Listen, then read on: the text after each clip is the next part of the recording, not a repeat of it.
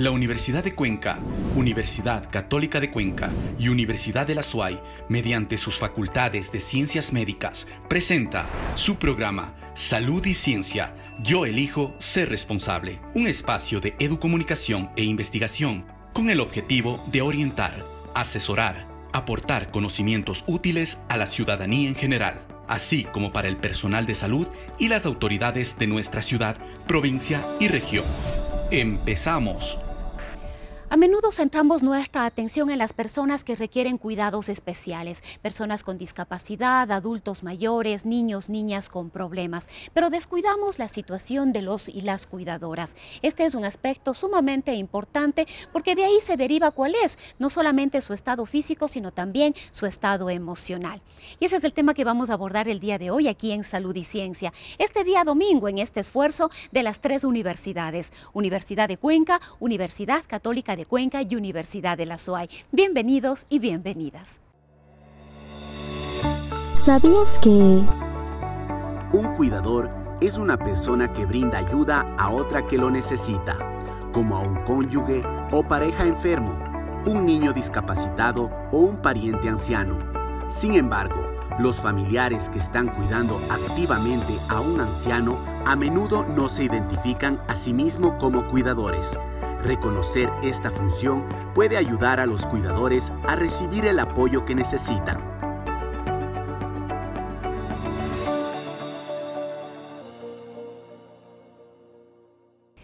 Cuidar de los cuidadores es fundamental. Es importante que centremos, como decíamos hace unos instantes, nuestra atención en las personas que realizan estas actividades. Es necesario, es fundamental que tanto su estado físico como su estado emocional esté en las mejores condiciones. Requieren ayuda precisamente para que puedan continuar con su tarea. Y este es el tema que vamos a dialogar con la psicóloga de la Universidad de Cuenca, María Elisa Manzano. Le damos paso a nuestra compañera Lady Romero, se encuentra ya con ella. Buenos días con todos a un nuevo programa de Salud y Ciencia. Para hablar del tema anunciado, contamos con la grata presencia de María Elisa Manzano, ella psicóloga clínica de la Universidad de Cuenca. Doctora, para, empezar, es preciso mencionar que las personas que asumen el rol de cuidadores de sus familiares o seres queridos transforman su vida en el sentido de poner en actividad sus actividades cotidianas o en abandonarlas de cierta manera. En época de pandemia, esta situación se ha acentuado aún más. Es entonces que nos preguntamos ¿Cómo influye la construcción sociocultural de los roles de género en la designación del cuidador o cuidadora? muchísimas gracias, gracias por el espacio. Bueno, contestando la pregunta, realmente desde hace mucho tiempo eh, se ha visto como que es la mujer la que tiene que asumir esto, ¿sí? Por el mismo hecho de, las características que nos atribuyen de cuidadoras, de, sutiles, de entregadas. Entonces, eh, es en base a esto que muchas de las veces se escoge, por ejemplo, el cuidador o la cuidadora en este caso, para que asuma este rol, para que esté eh, al frente de la familia, sin saber que podría asumirse más bien entre familias o que podría esto ser más equitativo. Pero en realidad, desde la construcción cultural, es la parte femenina la que ha asumido más estos roles de cuidado a las personas que sufren cualquier tipo de enfermedad. Las familias, las personas que estén pasando por un momento difícil en el que deban tomar la decisión de quién va a cuidar a ese ser querido, ¿cómo deberían organizarse o cómo deberían hacer para designar a la persona? Bueno, primero es importantísimo poner en contexto que quien asuma esta, este cuidado es una tarea bastante ardua, ¿sí? no es algo sencillo, es algo muy difícil, es algo muy complejo, porque muchas de las veces simboliza eh, dejar de, tareas mías previas de mi vida, eh, de, incluso de, de quién soy yo, para asumir esto. Entonces, las familias deberían tener como presente esto, saber que la persona que va a asumir esto debe ser también apoyado. Es decir, esta persona va a apoyar al, paciente, pero la familia va a apoyar al cuidador. ¿Para qué? Para justamente que no se vuelva una, una sobrecarga brutal y que podamos tener más bien gente enferma luego, cuidadores enfermos porque han dado todo por su familiar, desde el amor, desde el cariño, desde, desde esta parte de, de la familiaridad, pero que no deja de ser una tarea sumamente compleja difícil, pesada, porque es atender a otro ser humano, ¿sí? Entonces, la familia tiene que tener esto en cuenta, saber que cuando designemos a alguien vamos a tener nosotros que estar de apoyo a esa persona para poder ahí, y si es que es posible, turnarse, eh, compartir esta, esta, esta aventura, si le podemos poner de alguna manera, pues, o este cuidado sería lo óptimo. Así que todos vayamos como poniendo nuestro grano de arena para que nadie tenga que, que dejar de lado eh, su esencia y su vida para, para cumplir con esto. María Elisa, esta, esta, esta manera de cuidar, esta forma de cuidar, sin duda afecta a la salud mental de quien lo hace. ¿Qué es lo que principalmente se notaría en esta afectación de la salud mental? Perfecto. Como les decía, es, una carga sumamente fuerte que, que, está lidiada por el amor. Entonces, de alguna forma nosotros decimos, no, yo puedo. Sin embargo, hemos visto que hay incrementos, por ejemplo, especialmente de trastornos de ansiedad. ¿sí? Empieza generalmente con ansiedad mm, que podemos verle un poquito más aguda de lo que es natural, porque la ansiedad es una emoción natural, primero vale la pena nombrar eso, pero va incrementándose, incrementándose hasta que podemos llegar a trastornos de ansiedad. Gente que está sumamente Em, abrumada, saturada, que incluso pueden llegar a tener hasta síndromes de quemado, que podemos verlo también en la parte laboral, que se puede dar también en la parte familiar. Gente que va con toda la intención de querer cuidar a sus familiares y no puede, porque emocional, física, mental está agotada, ¿sí? Entonces son estos principalmente las afecciones que hemos visto, trastornos a nivel de lo que es ansiedad y trastornos depresivos. Gente que empieza a entristecerse mucho, que pierde gusto por las cosas que antes le interesaban, que no sale, que empiezan a aislarse, encerrarse. Entonces son los dos tipos de trastornos que más eh, frecuentemente podemos ver en gente que está como cuidadora principal y que no tiene apoyo de otras personas. Estoy hablando un poco desde la parte eh, emocional. Sí. ¿Qué otros factores qué otros problemas se podrían eh, visualizar, no sé, en la parte física tal vez? Sí, eh, justamente hay que recordar que el estar a cuidado es eh, de la salud en, en, su generalidad, ¿no? Y la salud en generalidad no es solamente la emocional ni la física, sino es una psicobiosocial, entonces también va hasta parte biológica, psicológica, emocional, social y muchas de las veces puede ser que nos toque hacer esfuerzos con nuestro cuerpo para poder atender a la persona. Entonces podrían venir también lesiones, podrían venir también desgarros que se puede dar muchas de las veces, em, lastimarse la persona por el afán mismo de tratar de cuidarle al otro. Yo pongo todo mi cuerpo y pongo toda mi esencia para cuidar. Entonces el hecho, por ejemplo, de levantar una persona que puede ser mucho más pesada que yo, me va a traer consecuencias también a nivel físico, también como lesiones, como como situaciones de desgarro que podrían afectar no solo la parte emocional, sino la parte física. En ese sentido, ¿qué decir o qué sugerir a los cuidadores para prevenir su salud, sea mental y sea física? Una, una, parte importantísima que, que, nos cuesta a los seres humanos es reconocer nuestras limitaciones. ¿sí? Em, a veces tenemos un poco este complejo de Superman o de super, eh, superheroína, que yo voy a poder con todo. Y no es así. Muchas veces físicamente no puedo con todo y emocionalmente tampoco. Y tampoco tengo por qué poder con todo. O sea, ese es el principio. Es reconocer que puedo ser muy hábil para ciertas cosas, pero que otras cosas me van a costar. Pedir ayuda. Cuando uno está de cuidador, una de las, de las partes principales sería...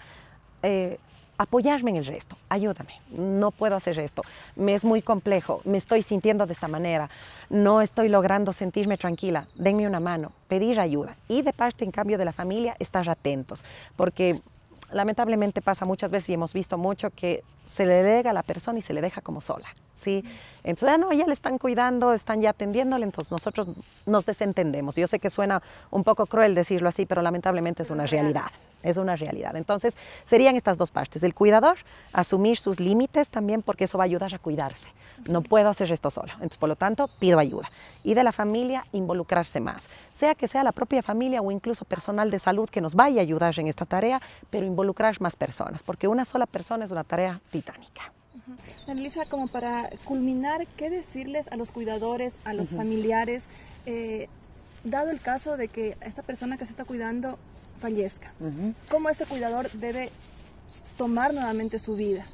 ¿Qué decirles, qué consejo, qué recomendarles? Muchas gracias, mi lady. Aquí es importantísimo ver todo esto que hemos venido tratando, ¿no? Esto de justamente que la persona no se, no se inunde tanto en la tarea, si es que vale el término, que es mantener todavía ciertas conexiones con la vida propia. ¿Por qué? Porque en caso de que la persona fallezca va a ser muy difícil que este cuidador asuma nuevamente su vida. ¿Qué hago? Si mi sentido de vida, si yo valgo solamente por ser cuidador, ¿qué hago donde esta persona o se recupera en algunos casos o fallece en otros lamentablemente? ¿Qué hago? ¿Dónde está mi valor? ¿En, dónde estoy yo como persona? por eso es importantísimo no descuidar factores principales de la vida y por eso es importante compartir la tarea, para que no sea una sola persona eh, y cosa que, eh, que tengamos el caso que lamentablemente fallezca el familiar, yo pueda también retomar mi vida con dolor, porque el dolor es inevitable, eso vamos a ponerlo así, el dolor es inevitable, pero pudiendo tener redes de apoyo yo también como cuidador, para no desmoronarme, porque muchas veces ha pasado que hay personas que pierden el sentido de vida. Fallece la persona a la que yo estaba cuidando y ya no me encuentro quién soy yo. Entonces ahí podemos ver también justamente esto de la depresión, que a veces incluso llegan personas a pensar que ya no valdría la pena vivir si yo no tengo este motivo de vida. Bueno, María Elisa, le agradecemos muchísimo. Y una última recomendación, recalcando que seguimos en pandemia, esto no ha terminado y prestar muchísima atención a la salud mental. Sí, sí, la salud mental es prioritaria. Yo no puedo dar lo que no tengo. Entonces yo no puedo cuidar a alguien si yo no me cuido primero, porque no va a ser suficiente el amor, el cariño, la fuerza.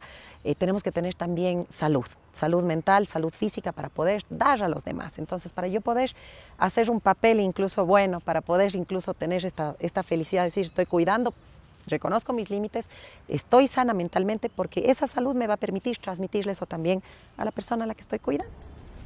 Muchísimas gracias. Tips y consejos. Las exigencias emocionales y físicas que supone el cuidado de una persona pueden estresar incluso a la persona más resiliente. Por ello, es tan importante aprovechar todos los recursos y las herramientas disponibles que te ayuden con el cuidado de tu ser querido. Recuerda que si no cuidas de ti mismo, no podrás cuidar a alguien más.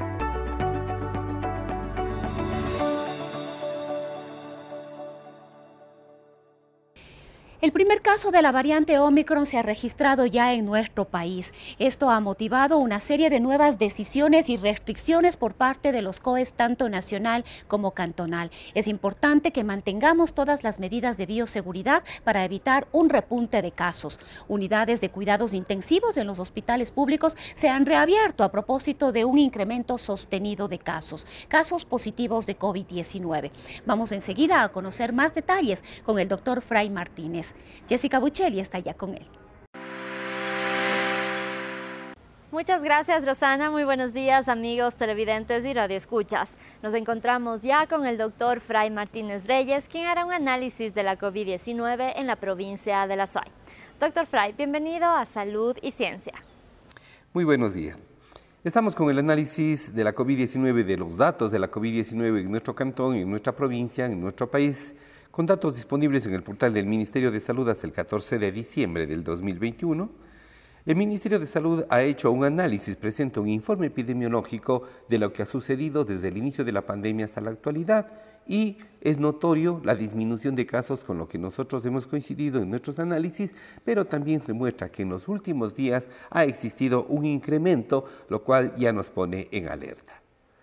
Por otra parte, si los casos disminuyeron, si la vacuna se incrementó especialmente desde que se intensificó la vacunación, asumimos que el número de fallecidos va a disminuir y eso también es notorio en las curvas que nos presenta el Ministerio de Salud.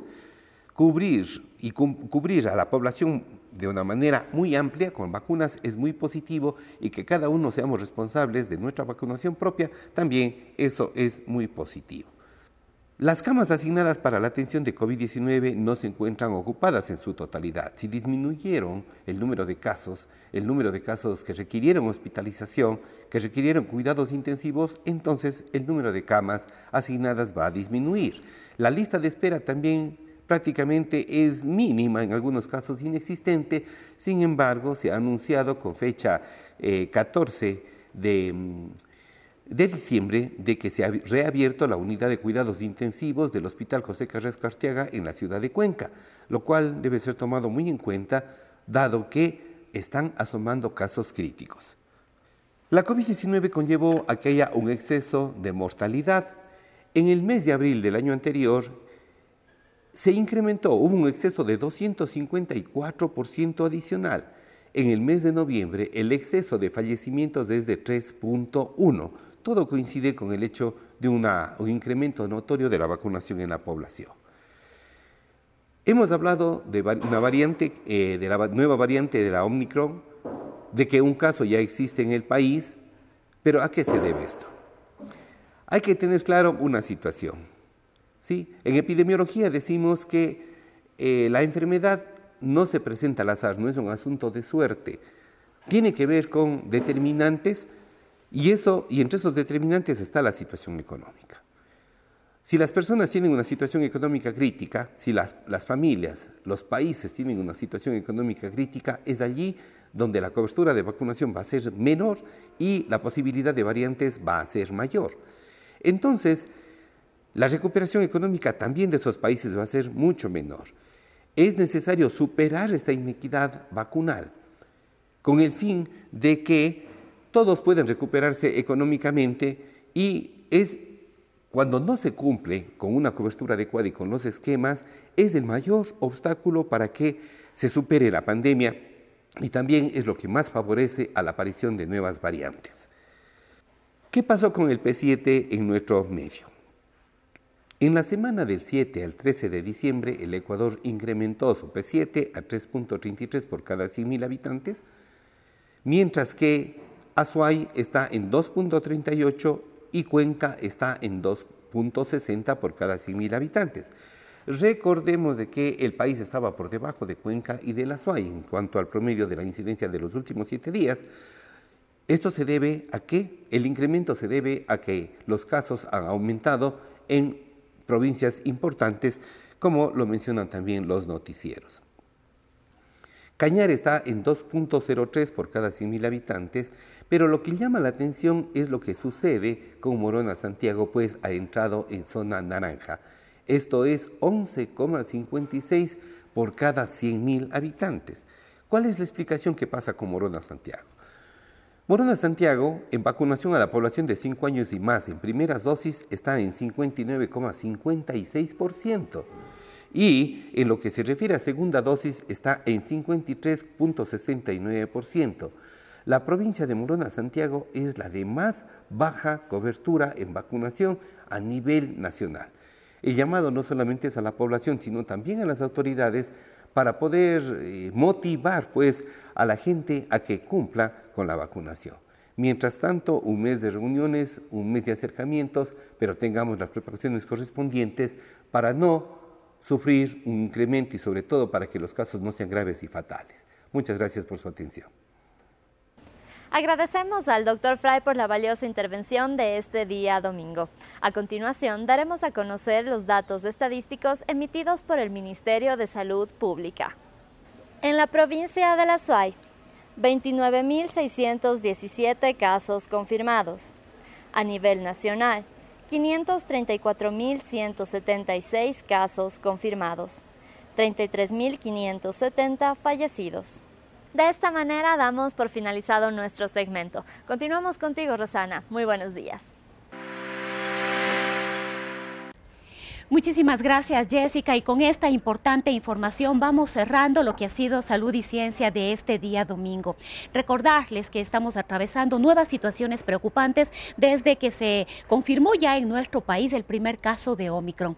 Es importante entonces respetar las medidas impuestas por los COEs tanto nacional como local, pero sobre todo mantener todas las medidas de bioseguridad. Con estas recomendaciones y con esta necesidad de que cada uno de nosotros seamos nos despedimos como siempre deseándoles que tengan un excelente domingo.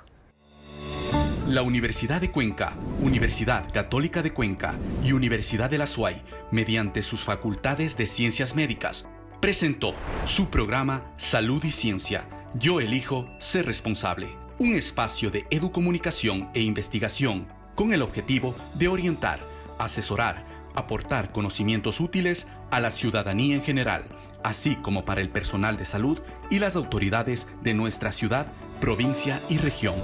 Hasta una próxima oportunidad.